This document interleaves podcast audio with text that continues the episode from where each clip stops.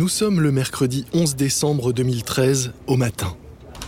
Bertrand Méheux, PDG de Canal+, ouvre sans bruit la porte de l'immense salle de réunion du Conseil au septième étage de l'immeuble Canal+, de Boulogne-Billancourt. Il est en retard et la réunion a déjà débuté. Aussi, il se glisse discrètement sur un fauteuil libre près de la porte. Rodolphe Belmer, le numéro 2 de la chaîne, a réuni les directeurs du groupe Canal+, et de son actionnaire principal, Vivendi. Il est en train de parler. Étant donné que Vivendi est l'actionnaire principal du groupe Canal, je vous propose, messieurs, que Vivendi soit à l'origine de cette proposition de rachat. Bertrand Méheux trouve qu'il a presque des airs de comploteur. Et il s'interroge, murmurant dans sa barbe. Mais de quel rachat peut-il bien parler? Mais Belmer poursuit. Pour moins de 150 millions d'euros, il s'agit d'une excellente affaire. Est soufflé. Son numéro 2 parle d'un investissement colossal, 150 millions d'euros et il n'est même pas au courant. Croyez-moi, ce dont nous parlons là, ce n'est ni plus ni moins que l'avenir de la télévision. Mettre la main dessus, c'est la certitude de s'assurer de dominer la production audiovisuelle mondiale d'ici 10 ans. Bertrand Méheux n'en peut plus. Il interpelle son bras droit. Mais enfin, Rodolphe, de, de quel achat parlez-vous? Quelle est donc cette entreprise incroyable qui mériterait qu'on lui consacre 150 millions? Netflix. Mais autour de la table, les dirigeants de Canal+, tout comme ceux de Vivendi, sont sceptiques. Tous se souviennent des fameuses visions et vistas de Jean-Marie Messier, l'ancien président de la Générale des Eaux, transformé en Vivendi. Persuadé que les médias étaient l'avenir, il a mené ce groupe de 150 ans, au départ spécialiste de l'acheminement de l'eau, au bord de la catastrophe. Voulant maîtriser à la fois le contenu et le contenant, il ambitionnait de contrôler à la fois les canalisations, des tuyauteries pour l'eau aux câbles de communication pour les informations, et tout ce qui y circule. Il avait raison, mais trop tôt, et il a vu trop grand, trop vite. Du coup, autour de la table, tous se disent qu'il convient d'être prudent, très prudent. Et de toute manière, il ne s'agit alors que d'une réunion d'information, pas d'une assemblée générale ou d'un conseil d'administration. En sortant de la réunion, Bertrand Méheux, 52 ans, prend son directeur général de 44 ans par le bras et le tire à l'écart des cadres en costume gris tous identiques, réunis autour d'une collation. Dis donc, Rodolphe, j'ai deux mots à te dire. C'est quoi ce coup de Trafalgar là que tu m'as fait? J'ai voulu t'en parler, mais nous n'avons pas eu le temps de nous voir. Il faut vraiment pas laisser passer cette occasion unique. Hein, je me souviens très bien qu'on a abordé la question à Cannes. Je t'ai dit que je croyais pas à ce système de vidéo à la demande, la façon hôtel. Ça n'a aucun avenir à court ou moyen terme. Je comprends, Bertrand, mais je te le redis, c'est une occasion unique. Et puis, c'est seulement 150 millions. Dans moins de 5 ans, Netflix cassera la baraque dans le monde entier. Non, j'ai dit non, je reviendrai pas dessus. Quand tu seras à la tête de la chaîne, tu feras ce qui te semble le mieux. Mais pour l'instant, c'est moi qui décide. Et je te le répète, je ne crois pas à l'avenir de Netflix.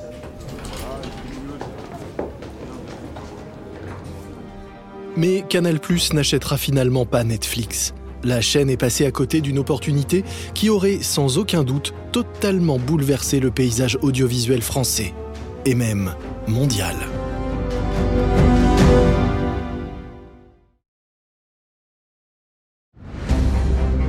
Vous écoutez Guerre de business de Wandery. Je suis Lomic Guillon.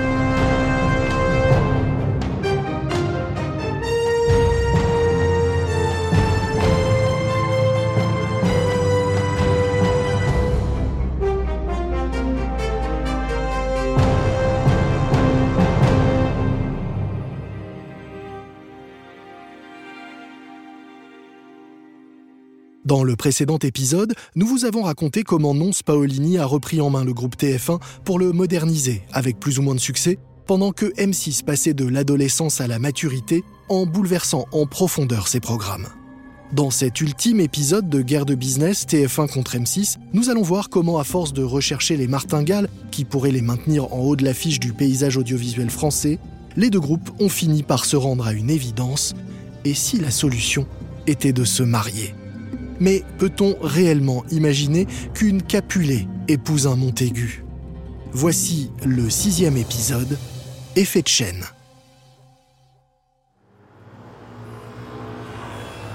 Nous sommes début avril 2014.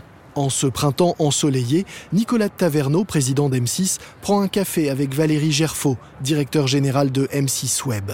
Depuis 2007, ce polytechnicien de 47 ans, grand et posé, est en charge de toutes les activités Internet du groupe, interactivité programme, M6 mobile, ainsi que des projets en matière de télévision sur smartphone. Et ce matin, Nicolas de Taverneau a une annonce à lui faire. Valérie, je pense que tu es au courant, mais nous liquidons Mr. Good Deal. Oui, Nicolas. Vous avez finalement trouvé un repreneur? Darty. On limite les pertes. Le deal est de 2 millions. On n'a jamais vraiment su valoriser la boîte. C'est vraiment mieux de s'en débarrasser tant que c'est possible. Oui, c'est sûr. On l'avait payé combien déjà? 40 millions en 2005 On y laisse des plumes, mais c'est mieux que rien. N'empêche que je persiste à penser qu'il faut absolument qu'on trouve le moyen de se développer sur le web, quitte à racheter des sites. Peut-être, mais l'expérience que j'ai des sites ne m'a pas franchement convaincu. Regarde, on a lancé Golden Moustache pour proposer des vidéos humoristiques aux jeunes. Le site fonctionne plutôt bien, mais il nous rapporte rien. Oui, mais ça nous permet d'être présents, d'apprendre et d'engranger de la data. Mais même avec M6.fr, qui a quand même 8 millions de visiteurs, on est à la traîne sur tous les autres. Bon, tout ça c'est bien gentil, mais moi je préfère des activités qui rapportent réellement de l'argent, comme euh, M6 Mobile. Malgré tout, M6 va effectivement accélérer sur le numérique. Ainsi, quelques mois après la conversation entre Taverneau et son expert du web, en janvier 2015, M6 rachète Oxygem, l'éditeur de sites comme cuisineaz.com, passeportsanté.net et radin.com. L'objectif avoué, faire grimper mécaniquement le nombre de visiteurs uniques à 15 millions par mois. Une diversification utile, car M6 connaît des déceptions dans les télécoms. M6 Mobile était un partenariat avec Orange, l'opérateur cherchant à toucher les jeunes avec cette association. Et ça a fonctionné. En 2016, l'offre M6 Mobile revendique 2,7 millions d'abonnés. Mais Orange a choisi de rationaliser son offre et de se concentrer sur sa nouvelle marque low cost, Soch. Résultat, fin mai 2016, M6 et Orange annoncent la fin de leur partenariat. Pour M6, c'est une mauvaise nouvelle. La chaîne va devoir trouver de nouvelles sources de diversification et des sources, si possible, rentables, et vite. Mais M6 n'est pas la seule à avoir besoin d'accélérer sur le numérique. Novembre 2016, au sommet de la tour TF1 à Boulogne. Tournant le dos à la porte de son bureau, Gilles Pélisson admire depuis les larges baies vitrées la vue sur Paris et la Seine qui passe à ses pieds. À 59 ans, cet élégant quinca à l'épaisse masse de cheveux toujours bien coiffé occupe le bureau et le poste de PDG de TF1 depuis un peu plus de six mois. Mais il ne se lasse pas de la vue. On frappe soudain à la porte. Le PDG se retourne tout sourire. Ah, Olivier, j'étais en train de regarder les péniches passer en bas. Je ne devrais pas dire ça, mais ça vaut presque la télé. Mais allez, je t'en prie, entre. Olivier Abécassis vient s'asseoir au bureau du président. À 43 ans, c'est un pur TF1 boy aux dents longues. Il a été fraîchement nommé vice-président du groupe en charge de l'innovation et du digital. Gilles Pélisson lui sourit et entre directement dans le vif du sujet. Paulini ne croyait pas en Internet, il a rien fait pour le développer. Moi j'y crois, et je crois en toi. Gilles, c'est un honneur. Il y a un an, on rachetait Gamecult. J'ai trouvé que c'était une bonne idée, mais qu'elle manquait d'ambition. Il faut voir grand. Oui, et je compte sur toi. Je suis certain que t'as déjà des idées de boîtes qu'on pourrait intégrer et qui sont dans l'esprit TF1. Justement, il y a un site qui cartonne et qui correspond à notre cible, auféminin.com. C'est un peu le, le femme actuelle ou le L du web. Euh, effectivement, c'est tentant. Et dis-moi, M6, ils ont des sites internet qui marchent eh, Ils sont plus ou moins en phase de game culte avec Clubic. Sinon, ils ont des sites que personne ne va voir comme Deco.fr. Celui qui fonctionne le mieux, c'est Turbo.fr. Et ils détiennent aussi PasseportSanté.net qui marchote. Sans trop de peine, on doit pouvoir faire de TF1 le leader du web. Visons les cibles féminines. Et donnons-nous enfin les moyens d'y arriver. Un an plus tard, TF1 signe avec le groupe de presse allemand Axel Springer pour le rachat du site auféminin.com et du site Marmiton. La transaction est astronomique et digne de l'apparition d'Internet au début des années 2000. En effet, la filiale de Bouygues signe en novembre 2017 un chèque de 328 millions d'euros. De l'avis général, Axel Springer a fait une excellente affaire. Jusqu'à présent, les activités Internet de la chaîne plafonnaient à 15 millions de visiteurs uniques par mois. Mais grâce à cette acquisition, TF1 entre dans la cour des grands du web. Cumulé à ceux d'Auféminin.com, le groupe dépasse maintenant les 25 millions de visiteurs. À Neuilly-sur-Seine, la direction de M6 assiste à ce rachat, un peu surprise. Nicolas de Taverneau trouve la somme délirante pour de simples sites web. Mais en bon libéral, il estime que c'est le jeu lui aussi d'ailleurs, s'apprête à faire une énorme acquisition, la radio franco-luxembourgeoise RTL. Par un jeu d'écriture au sein du groupe allemand Bertelsmann, propriétaire d'une partie de M6 et de RTL, RTL et toutes ses stations secondaires, RTL2 et Fun Radio, deviennent la propriété de M6 pour un montant de 200 millions d'euros.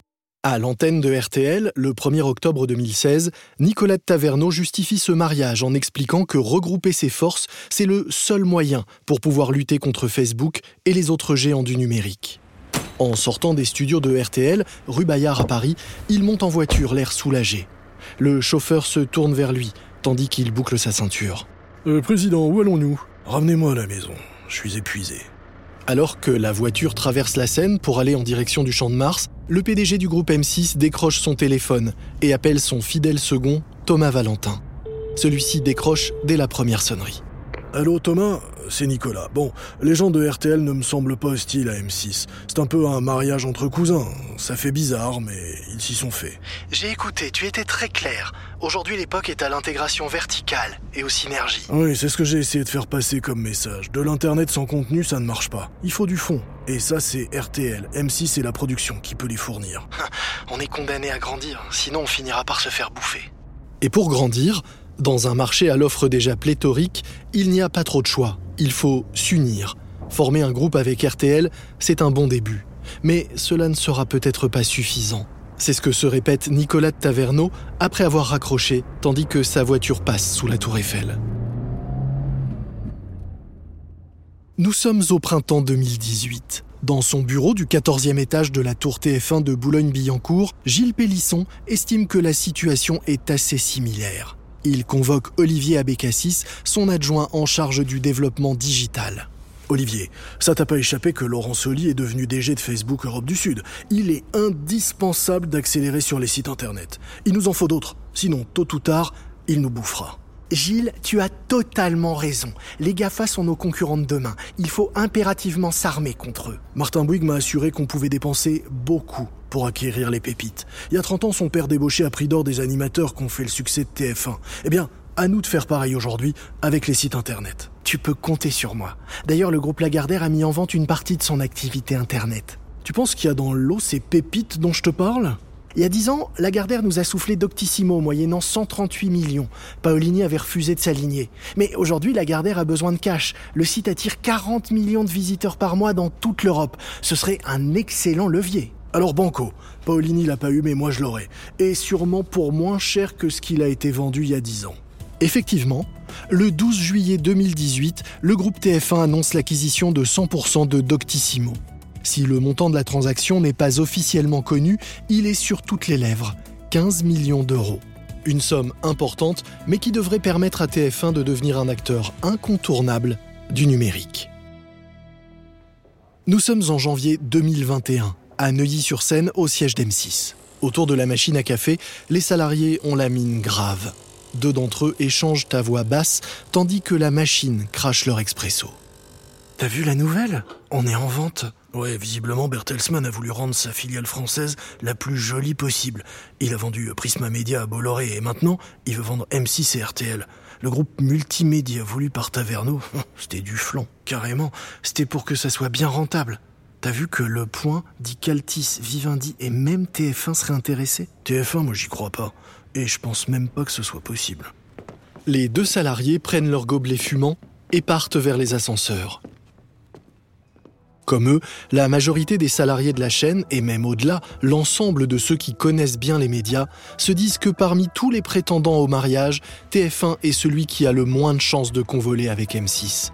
Les deux groupes sont trop gros et ont été trop longtemps concurrents à couteau tiré pour finir par s'entendre et se marier. D'autant plus que ce que veut TF1 de son côté, c'est du neuf, pas une union avec une autre chaîne. TF1 a besoin de renouveler sa grille pour s'adresser à tous les Français, et en particulier aux jeunes actifs. C'est pour cela que la chaîne a recruté de nouveaux visages comme Camille Combal ou fait venir Yann Barthès de Canal+, pour lancer Quotidien sur TMC.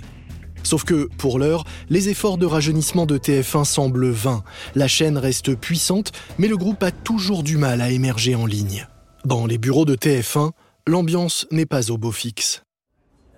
Fin janvier 2021, au siège de TF1, Gilles Pélisson convoque à nouveau son directeur du numérique. Mais cette fois-ci, ce n'est pas vraiment pour le féliciter.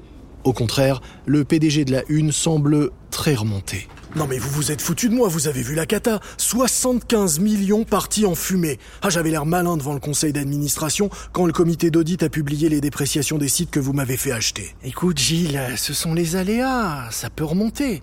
Et puis, il n'y a pas de business sans risque. Je ne sais pas comment va remonter la pente. Ce que je sais en revanche, c'est que les Bouygues sont furieux.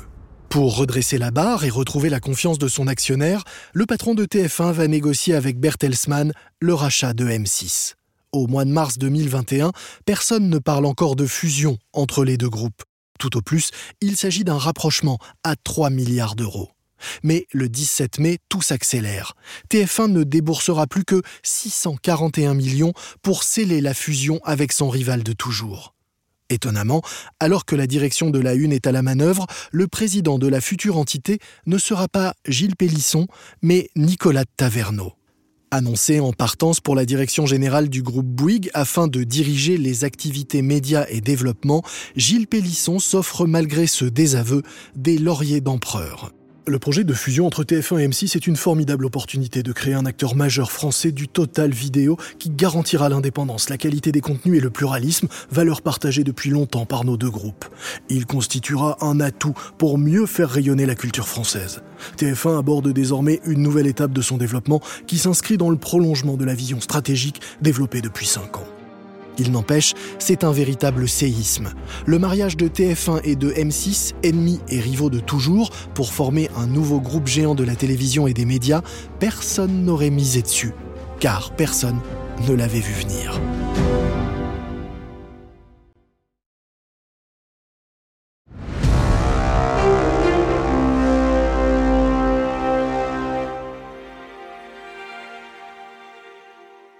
« 27 janvier 2022, Palais du Luxembourg, à Paris. Dans une salle de commission du Palais du Sénat, six sénateurs français auditionnent Thomas Rabeux, PDG du groupe Bertelsmann et directeur général de RTL Group. Le président de la commission, le sénateur Laurent Lafont, ouvre la séance. Monsieur Rabeux, nous sommes particulièrement heureux de vous recevoir ici dans cette commission d'enquête, car votre parole est assez rare, du moins de ce côté du Rhin. Cette commission a pour objet la concentration des médias. Le groupe Bertelsmann est l'un des plus grands groupes de médias dans le monde. Il réalise presque 19 milliards d'euros de chiffre d'affaires, notamment dans la télévision, avec 68 chaînes et une trentaine de stations de radio en Europe. En France, Bertelsmann est l'actionnaire de M6 et RTL. Le sénateur poursuit. Nous aimerions comprendre la stratégie de Bertelsmann. Est-ce que cette vente de M6 à TF1 signifie un retrait total du groupe des médias français ou comptez-vous rester présent en France? Assis de l'autre côté d'une grande table ronde en bois blond, Thomas Rabeux, 56 ans, masqué, lui répond. Cet Allemand, né au Luxembourg, longiligne et au crâne dégarni, s'exprime dans un français parfait. Entre 2012 et 2019, la durée d'écoute de la télévision linéaire a baissé de 21% en France chez les 25-49 ans, de 45% chez les 15-24 ans. Le gagnant, c'est la vidéo en ligne dominée par les groupes américains et maintenant chinois avec TikTok. Cette tendance n'est pas un phénomène français, mais global. Et en effet, les huit plus grands groupes de médias américains ont prévu d'investir en 2021 plus de 100 milliards de dollars dans les contenus. Sans compter que Google et Facebook captent à eux seuls plus de 70% des recettes publicitaires mondiales. Le vendeur de RTL et M6 poursuit ses explications. Il est impératif de former des grands groupes de médias et de travailler ensemble à l'échelle européenne. C'est pourquoi nous avons proposé à Bouygues un rapprochement entre TF1 et M6. Nous avons accepté que Bouygues soit l'actionnaire de référence du nouveau groupe avec un contrôle exclusif. Nous en serons le deuxième actionnaire. Au lieu de ce mariage, Bertelsmann aurait pu choisir tout simplement de vendre M6. Le groupe allemand a d'ailleurs reçu plusieurs offres intéressantes, mais il semble convaincu qu'il y a plus d'avenir dans une union que dans une cession. Quelques jours plus tard, Martin Bouygues, président du groupe Bouygues, témoignera à son tour et tiendra à peu près le même discours aux sénateurs. Il affirme tout simplement que les géants du numérique sont en train de tuer le modèle économique de la télévision et que si leurs deux groupes ne fusionnent pas maintenant, alors ce sera la mort de la télévision telle que les Français la connaissent depuis plus de 35 ans.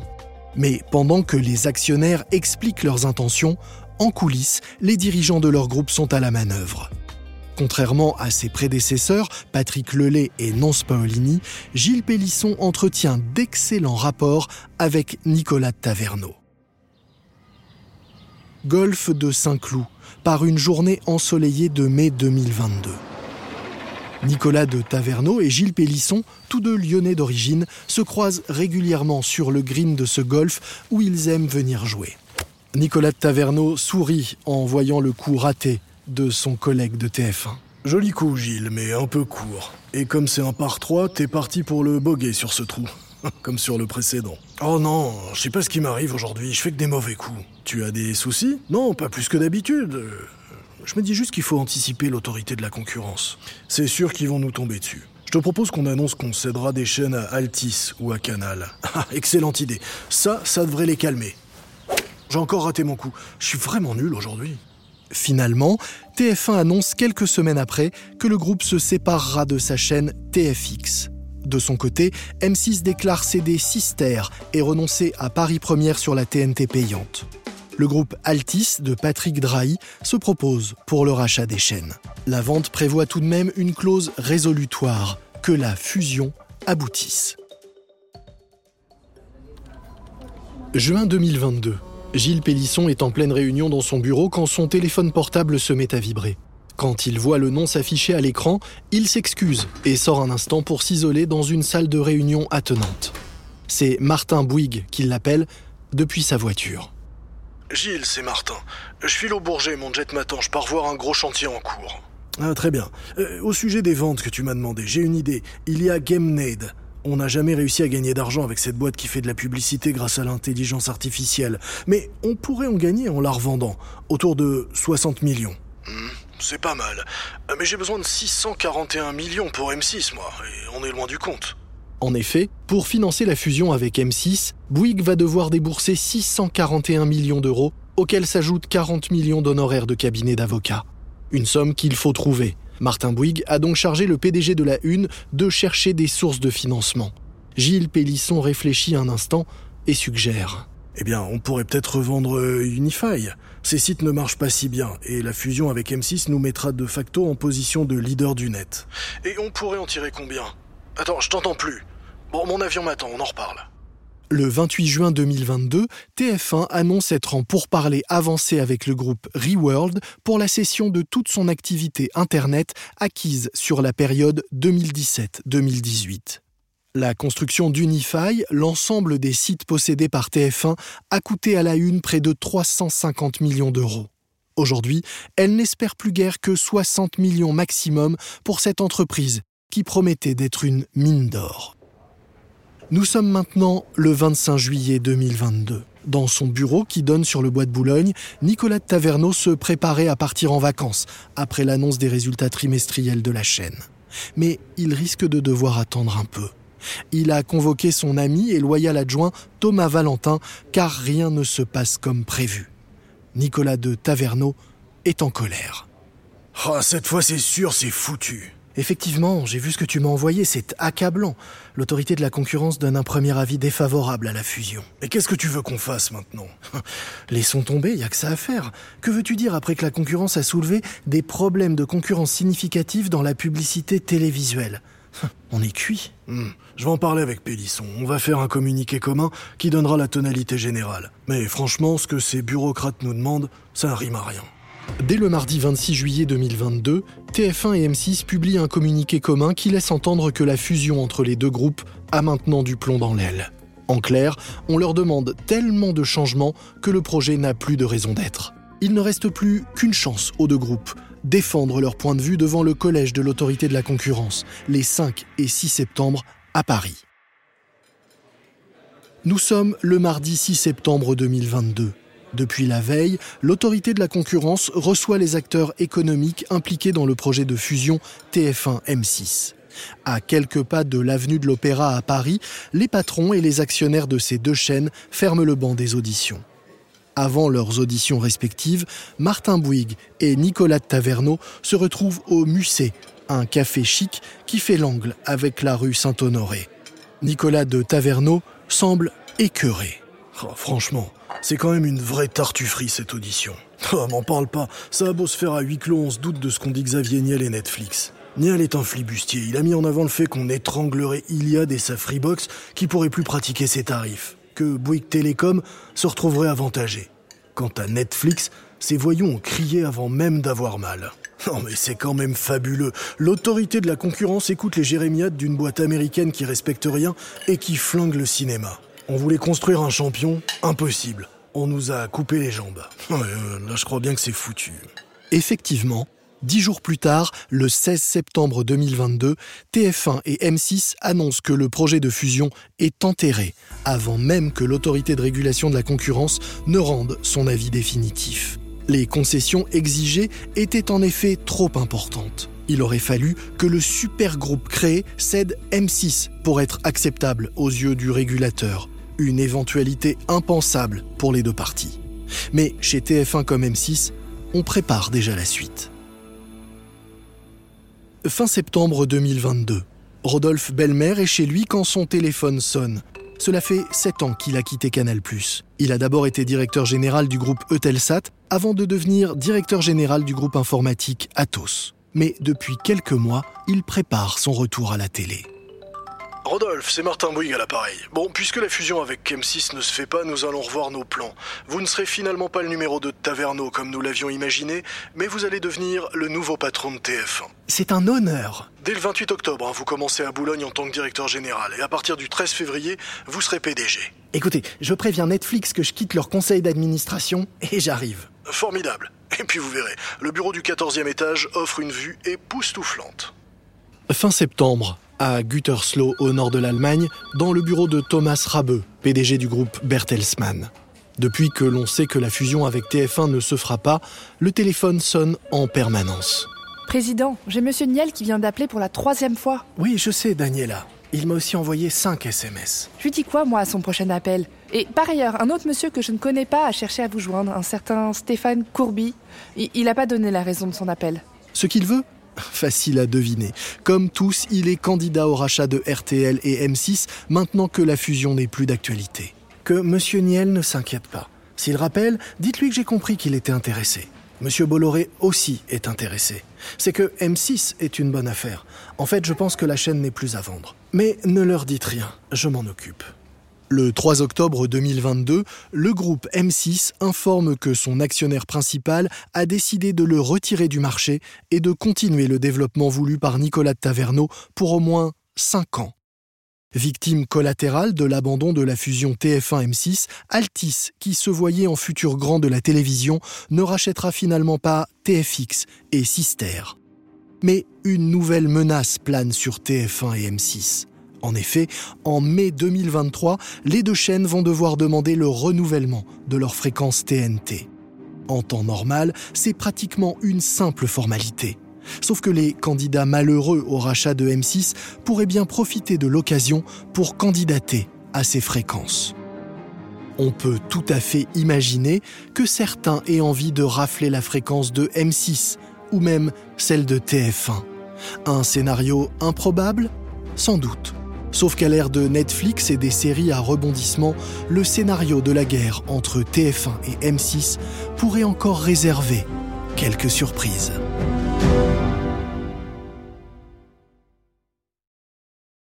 Vous venez d'écouter le sixième et dernier épisode de Guerre de business, TF1 contre M6 de Wandery.